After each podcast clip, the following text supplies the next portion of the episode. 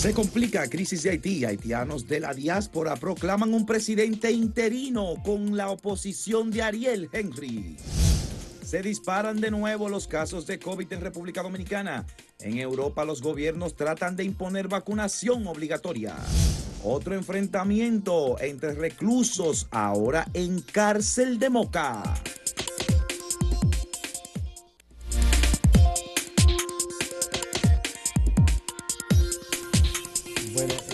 Pueblo de Haití, eh, que uno ya no sabe ni qué decir de esa crisis porque es en lo económico, en lo político, en lo institucional, lo escasamente institucional que hay en ese país, porque eh, mataron al presidente Jovenel Moïse. Tienen un primer ministro que tampoco no ha sido elegido ni ratificado, porque tampoco está operando el Parlamento, el Congreso entonces no tienen presidente, pero igual ese primer ministro es interino y de dudosa credibilidad, de dudosa eh, fortaleza institucional y ahora mismo muy embarrado por las eh, revelaciones que han salido sobre su eh, posible o muy probable participación en el complot contra Jovenel Moïse que terminó en ese magnicidio.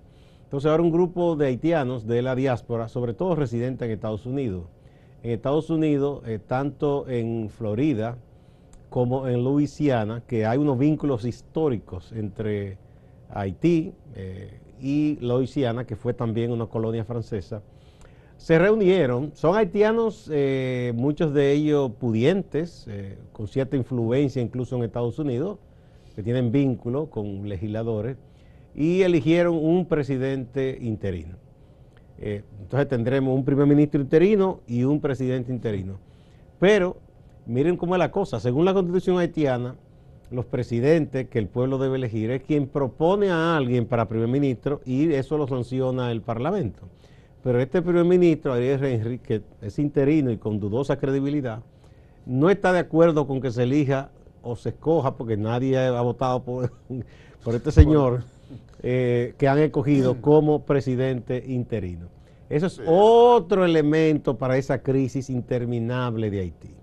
que no logran ponerse de acuerdo los hermanos haitianos prácticamente en nada. Rápidamente, solo recordar cómo Ariel Henry terminó siendo primer ministro de Haití. Hay que eh, indicar que previo al asesinato de Jovenel Moïse el pasado 7 de julio, se había designado o había nombrado el, el exmandatario eh, a Ariel Henry como primer ministro. De hecho, el asesinato ocurre en la transición. Eh, Joseph, quien era el primer ministro en ese momento, estaba saliendo del cargo y en ese momento estaba ingresando, y se estaba haciendo los trámites para que asumiera Ariel Henry. Sin embargo, lo iba a hacer, como bien señala, sin el conocimiento del Parlamento que tenía que ratificar esta selección, por lo cual no se trata de un primer ministro bajo las normas eh, del pueblo haitiano, simplemente se trata de un primer ministro que asumió debido a que había sido señalado por el eh, gobernante en ese momento, eh, el asesinado Jovenel Moïse. Pues en este caso lo que se hizo precisamente para garantizar un poco de la estabilidad que todavía permanecía en Haití, o por lo menos recuperar un poco, es que Claude Joseph se retirara, como ya se había anunciado, y asumiera Ariel Henry. Pero, eh, de nuevo, no se trata de una selección que cumple con las, con las leyes haitianas. Simplemente se, eh, fue un señalamiento hecho a dedo. En este caso, lo que se debe hacer, que es lo que ha dicho Ariel Henry como primer ministro interino, es que se debe trabajar para unas elecciones y de esta forma rescatar un poco también la institucionalidad de Haití. El problema es que eh, debido a esta inestabilidad que existe en el vecino país, esto no se ha logrado. Se esperaba que ocurriera en septiembre, pero estamos en enero.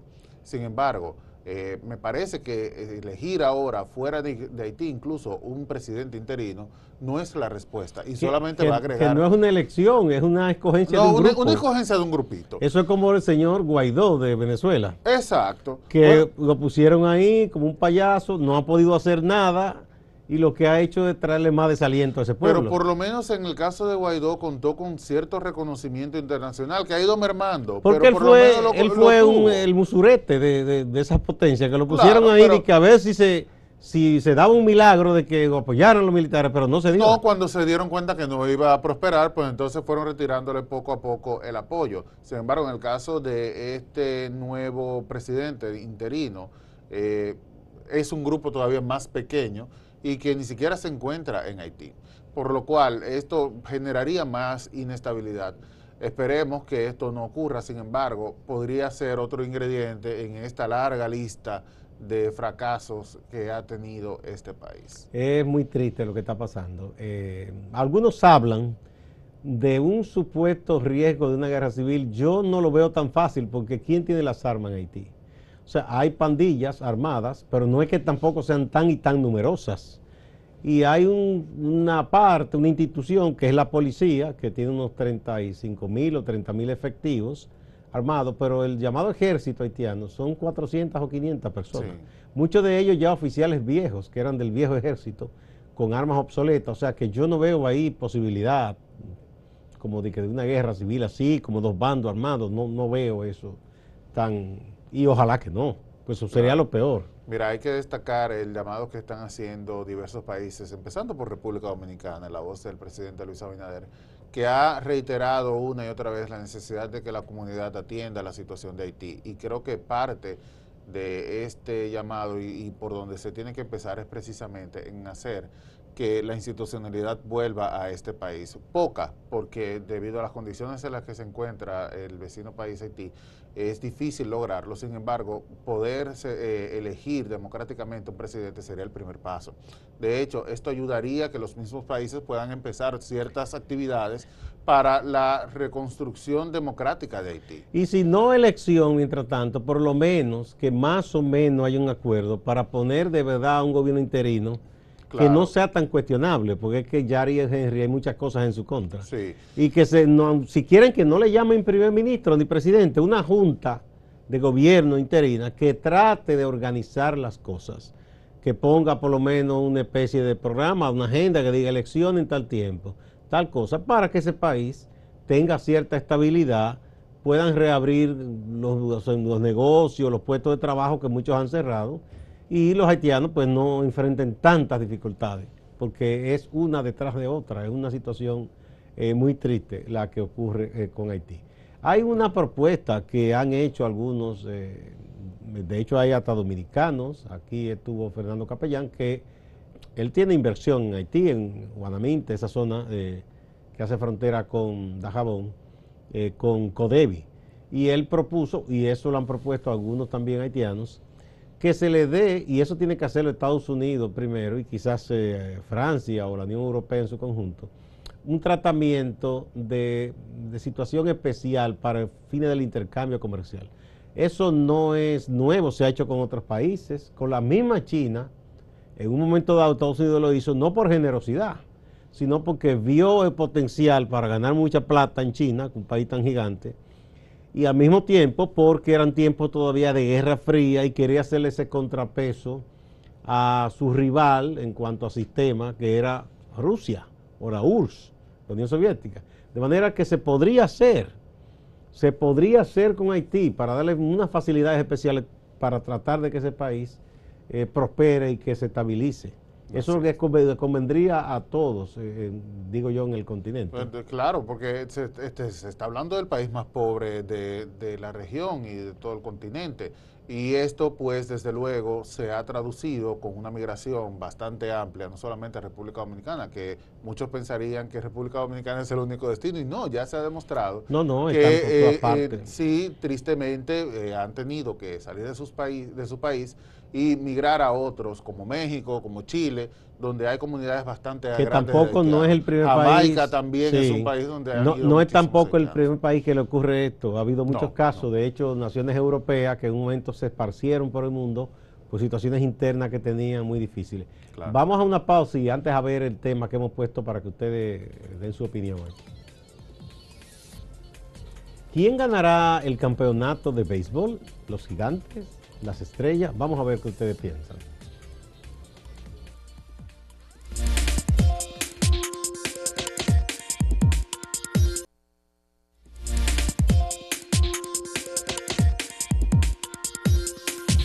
Desafortunadamente el sistema penitenciario dominicano tiene una situación gravísima entre sus manos y es que el día de ayer se dio a conocer la información de que hubo una riña que ocasionó heridas a dos reclusos. Esto fue en Moca y pues eh, nosotros nos preguntamos qué está ocurriendo. ¿Qué está pasando con, el con los centros penitenciarios de República Dominicana? Aparentemente, eh, o no, no queríamos pensarlo, eh, se está quizás, no se está llevando la supervisión necesaria debido a que estos heridos fueron lesionados con armas blancas, lo cual hace la pregunta. Y ahí mismo en Moca, no hace mucho, hubo otro incidente que hubo muerto, ¿tú recuerdas? Hace unos meses atrás. Entonces surge la pregunta, ¿qué está pasando? ¿No? ¿Dónde está la supervisión? ¿Cómo es posible que en Moca ahora, el día de ayer, se dé a conocer la información de heridas por arma blanca y apenas horas antes se diera la información de tres muertos en La Victoria? de estos eh, con armas de fuego, ni siquiera ya con armas blancas, que son a veces incluso más fáciles de ocultar. En este caso, armas de fuego estamos hablando de que alguien las introdujo y difícilmente haya sido eh, familiares de los reclusos debido a que no había ni siquiera visitas en estos días debido al alto, a la alta incidencia de COVID. Y este tipo de armas de fuego no entran a un penitenciario si no es eh, con ayuda Porque de todo el que, visita una cárcel los revisan. Le revisan hasta debajo de la lengua. Así que no es posible que un, familiar haya introducido armas de fuego al penitenciario de La Victoria. Y ahora, tristemente, tenemos a dos personas heridas por armas blancas en circunstancias que aún se investigan, pero que sí eh, crean cuestionantes respecto no solamente a cómo eh, se, ocultaron estas armas, sino también a la supervisión que se está llevando a cabo en estos centros. Mira, eh, la historia que hay con las prisiones nuestras, ayer comentábamos eso, es que mm, ahí siempre operan o tratan de constituirse, si no las hay en alguna, unas redes mafiosas, redes para hacer negocios, para controlar venta, por ejemplo, de cigarrillo, alcohol, en este caso armas, eh, internet, ahí venden internet, hay gente que, mm. vende internet dentro. Eh, incluso recuerda el señor que mataron en la cárcel, la Fortaleza Duarte de San Francisco, que es del viejo sistema, que la controla el Ejército Nacional. Él tenía una especie de financiera y prestaba dinero en una prisión. Y parece que por alguna razón, alguien que él le, debía a él o lo que fuere, se arma la trifulca y va a la policía y le hace que abra la puerta y hubo un audio donde decía me van a matar y evidentemente ahí se ven a los disparos. Es decir, que esos agentes, no, no policías, sino militares, eh, fueron cómplices o fueron lo más bruto del mundo, porque si tú ves una gente que dice que va a matar a otro y tú le abres la puerta, para que lo maten. Claro. Entonces, eh, eso ocurre. También de las cosas que siempre se dicen es que cuando hay algún director, o sea, director general de prisiones, o el alcaide, que como se llama, que dirige una prisión, si ese alcaide no le cae bien a gente o hay intereses por controlar una cárcel, se paga para que hagan este tipo de cosas para que ese funcionario salte de ahí.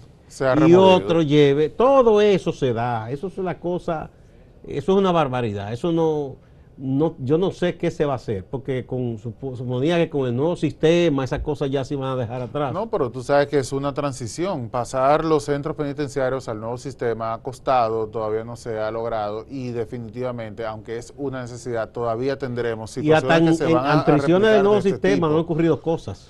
Pero son menos, son mucho menos, porque hay un sistema de, supervisión mucho más amplio y, tiene que hacerlo más transparente. Hay menos hacinamiento. De hecho, siempre se ha dicho que las personas que están presas en el viejo sistema de Najayo, una de las cosas que no quieren hacer es pasar al nuevo sistema, porque se pierde lo que tienen ahí dentro. Si controlan o tienen algún tipo de negocio, ya sea, eh, prácticamente todos son ilícitos, eh, si lo tienen en el viejo sistema, al pasar al nuevo, eso lo pierden. Y es una forma en la que ellos generan dinero.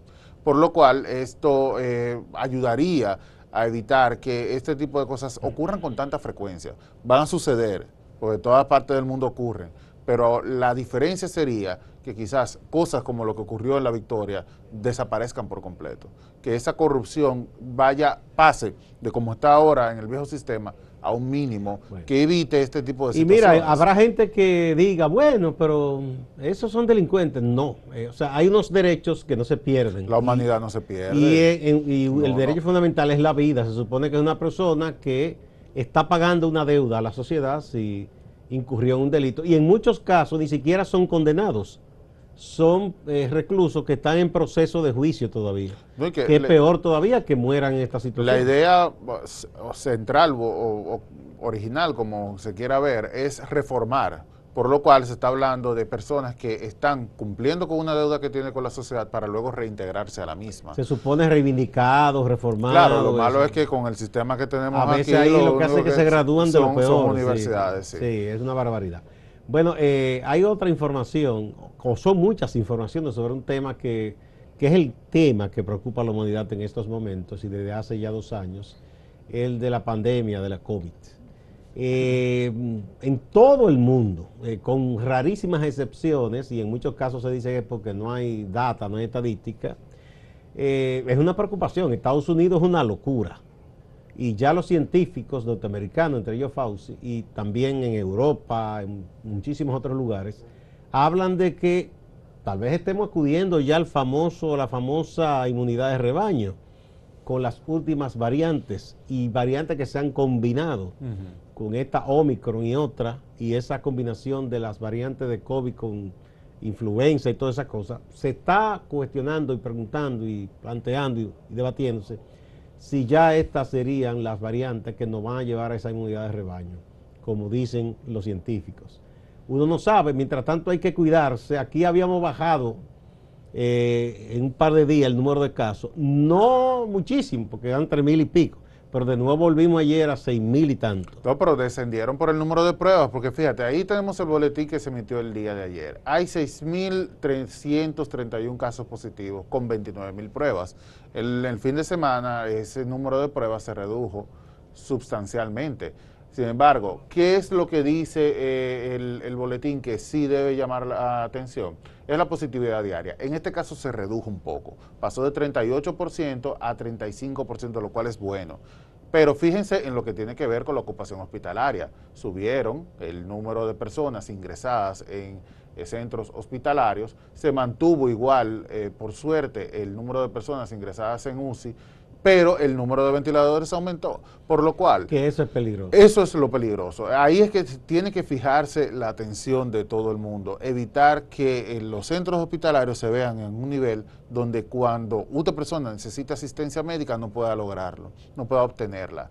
¿Qué ocurre en Europa? Bueno, se está planteando ahora la vacunación obligatoria, algo que aquí en República Dominicana eh, no se ha hecho, pero se han puesto situaciones en las cuales las personas tienen que acudir a un centro de vacunación a recibir eh, una dosis, eh, ya sea la segunda o la tercera, que a partir del 31 de este mes se va a exigir la presentación de la tarjeta con la inoculación en contra de este virus. Eh, definitivamente se trata de un esfuerzo que están haciendo todos los países por frenar esta enfermedad. Esperemos que lo que estiman los expertos sea correcto y con Omicron y otras cepas que se han dado a conocer que tienen mayor viralidad en cuanto a los contagios, pero menos agresividad sobre los síntomas y que pueda desarrollar un cuadro grave, eh, ayude a esta inmunidad de rebaño. Pero por lo pronto hay dos cosas que son fundamentales, el cuidado y la vacunación. Y eso hay que destacarlo siempre. Pese a que los antivacunas eh, se han constituido en una especie de movimiento mundial y y son cada día más eh, fanáticos. Pero fíjate lo que están diciendo. A Jokovic lo declararon una especie de dios, de héroe, a Jokovic. No, y no le permitieron entrar a Australia, lo sacaron. No, pero que lo están eh, diciendo que ese es un líder, hasta para presidente, algunos lo quieren en Serbia. No, pero es que siempre hay, de todo en esta vida. Ahora, ¿qué es lo que están diciendo los países con esto? Que la vacunación, la vacunación, al ser obligatoria, se convierte en algo de seguridad nacional, de salud pública, por lo cual no se puede relajar con esto. Es decir, si usted como ciudadano de un país eh, se encuentra en este espacio, tiene que cumplir con las normas sanitarias. ¿Por qué? Usted puede decidir no vacunarse. Ahora, esa decisión que usted toma afecta a otra persona. Mira, los antivacunas siempre viven eh, buscando casos de personas fallecidas que se habían vacunado o que, qué sé yo, que, y habrá por montones. O que recomendaron vacunas, pero ellos no dicen del gran número de ellos, de los que son negacionistas, que han muerto. No, de, de, hecho, las políticos, predicadores de eso, que dicen que no se vacunan, muchísimos muertos. Las salas de hospitales están llenas de personas que no han recibido ni siquiera una dosis de la vacuna o por lo menos no han completado el, esquema de vacunación. ¿Y qué sucede? Que por cada 10 personas que están ingresadas en un centro hospitalario, 8 son personas que no han recibido la vacuna o que no han completado este esquema, mientras que 2 quizás eh, se encuentren en esta condición, por lo cual los números hablan solos. Ahí está, eso, es simple lógica. Eh, yo siempre digo, hay que seguir el consejo de quienes saben de eso, zapatero tu zapato. No es de un influencer, un qué sé yo qué. Jokovic juega tenis, pero no sabe nada de medicina. No, influencers que se han muerto, que han dicho que han negado la vacuna y luego terminan Usted se lleva de los médicos los científicos que dicen que lo mejor es que usted se proteja y que trate de vacunarse. Vamos de nuevo a ver el tema que hemos puesto para hoy. Bueno, preguntamos a ustedes, ¿quién ganará el campeonato de béisbol? ¿Los gigantes o las estrellas? Esperamos sus comentarios.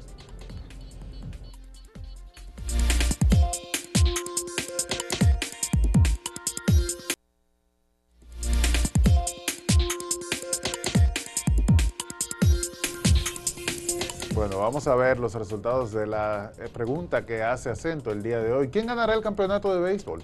Los gigantes, eh, bueno, Gustavo ahí, feliz tú, 51.11%, mientras que las estrellas, 48.89%. Eso es el portal, pero el portal. sí, eh, las estrellas... Está, muy reñido el resultado. Las estrellas picaron delante anoche. Vamos a ver ahora en Twitter, mira, en Twitter, igual, la mayoría opina que los gigantes, 55.9%, y 44.1% opina que las estrellas. Nuevamente un resultado bastante, bastante equilibrado. Muy equilibrado. Y esto es en YouTube. Bueno, aquí, sí, sí, más o menos sigue la misma tendencia. Los gigantes, 55, 57%, mientras que las estrellas, 43%. Así que los gigantes se mantienen. Sí, es bueno que es un equipo que todo el mundo reconoce que tiene una grandísima ofensiva. Dice, el dominicano ausente, ausente, dice, soy aguilucho, por eso apoyo a los gigantes del Cibao, que son como nuestros hermanos pequeños. Lo de pequeño, lo de pequeño es un relajo feo de, ese amigo.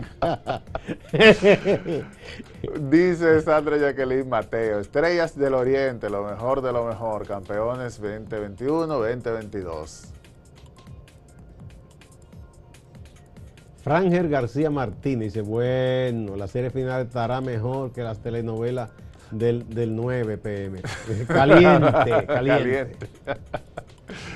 Vamos a ver, dice Yo RD, los gigantes por barrida, las estrellas son la mona de traquear historia. No, ya no, así, ay, no, no, han tenido un excelente desempeño. Sí.